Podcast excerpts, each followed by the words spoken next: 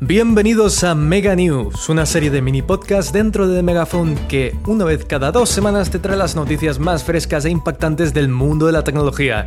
Soy Fernando González Petit y hoy es viernes 23 de junio. En este tercer episodio os traemos novedades frescas como el criostato de un ordenador cuántico. ¿Qué me decís? ¿Nos ponemos al día? Subid el volumen ligeramente por encima de los límites legales establecidos y preparaos para conocer lo último en tendencias sobre tecnología.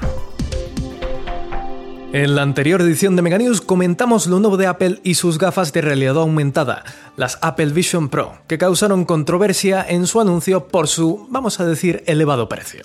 Pues bien, parece que se han escuchado el último podcast y han decidido sacar una versión más económica, las Apple Vision One.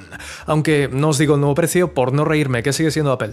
El problema ahora es que necesitan que se aumente la fabricación en las pantallas y Sony, que es la empresa encargada de esto, dice que no va a acelerar la producción. Así que parece que nos tocará hacer colas si queremos conseguir unas de salida. ¿Quién nos iba a decir que en pleno 2023 iban a volver los Beatles? Paul McCartney afirmó que han utilizado un sistema de inteligencia artificial para extraer la voz de John Lennon y completar una canción a partir de una vieja maqueta. Las pistas indican que se trataría del tema Now and Then, escrito en 1978 y que verá la luz este mismo año. Good news, mega news, aunque a ver qué sale de esto.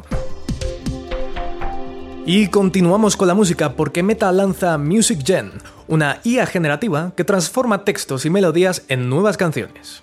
El modelo es open source y está entrenado con 20.000 horas de música y 10.000 pistas de audio de alta calidad. Solo tienes que introducir un prompt descriptivo y combinarlo con un fragmento musical para obtener resultados sorprendentes. Veremos los resultados para comprobar si le haces justa competencia a otras herramientas similares del mercado. Pasemos a ciberseguridad, pero esta vez en el espacio que es doblemente guay, porque investigadores de la empresa Thales hackearon a finales de abril un nanosatélite de la Agencia Espacial Europea durante el primer simulacro espacial de piratería ética. Demostraron así las vulnerabilidades de unos sistemas que pronto enviarían misiones a la Luna o Marte, dejando en evidencia la necesidad de mejorar las defensas ante este tipo de amenazas que solo en 2021 produjeron casi 2.000 ciberataques en los sistemas terrestres de la NASA. Madre mía, alguien no quiere que encontremos marcianitos. Japón ha sacado un nuevo robot asistente de empleados de residencias de ancianos. Su nombre es Daichan y es nada más y nada menos que un peluche que acompaña a los ancianos que sufren ansiedad, ataques de pánico frecuentes o demencia. El dispositivo ayuda a calmarles manteniendo conversaciones que además no siguen un guion preestablecido y cambian de temas si detectan incomodidad en el paciente. Por supuesto, impulsado por un modelo adaptado de inteligencia artificial conversacional. La Unión Europea ha aprobado una versión preliminar a la ley que regulara el uso de la inteligencia artificial. Mientras las grandes empresas tecnológicas hacen sonar la alarma sobre sus propias creaciones, Europa se ha adelantado y ha propuesto una respuesta concreta a los riesgos que empieza a plantear la IA, lo que supone el primer paso hacia el establecimiento de normas sobre su uso. Todos los procedimientos que hagan uso de estas tecnologías serán objeto a la ley que se negociará con el Consejo de la Unión Europea y los Estados miembros. Y hablando de esto, BARD, la inteligencia artificial de Google que ya está disponible en más de 180 países, va a tardar un poco más en llegar a Europa. Al parecer, la compañía no ha sido lo suficientemente transparente en cuanto a la recopilación de los datos de sus usuarios y lo que hace con ellos, por lo que la Comisión de Protección de Datos Personales de la Unión Europea considera necesaria una evaluación del impacto antes de que BARD comience a operar en su territorio. En consecuencia, se ha detenido su lanzamiento hasta que se aclare cómo funciona y se verifique el cumplimiento de la RGPD. España, por cierto, sigue siendo el país que más multas emite por infracciones en la protección de datos. La información es un bien muy valioso y muy cotizado para fines comerciales, pero las empresas no pueden vulnerar los reglamentos y derechos de los ciudadanos a la hora de almacenar o recopilar los datos de sus usuarios.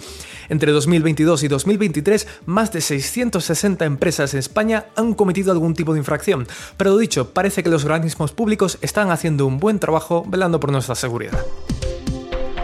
Y llegamos a la aplicación recomendada de la semana. Si queréis mejorar vuestra productividad, os presentamos Otter AI.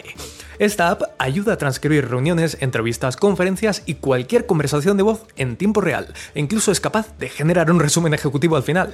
Por si fuera poco, se integra directamente con plataformas como Zoom, Google Meet o Microsoft Teams, permitiendo compartir grabaciones o resúmenes con nuestros equipos.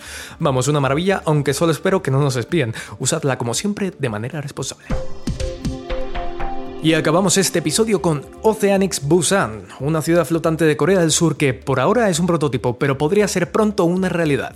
La idea detrás de esta megaconstrucción es luchar contra las consecuencias del cambio climático y el constante aumento del nivel del mar. El proyecto es de lo más futurista y proclama usar procesos sostenibles con energías de cero emisiones.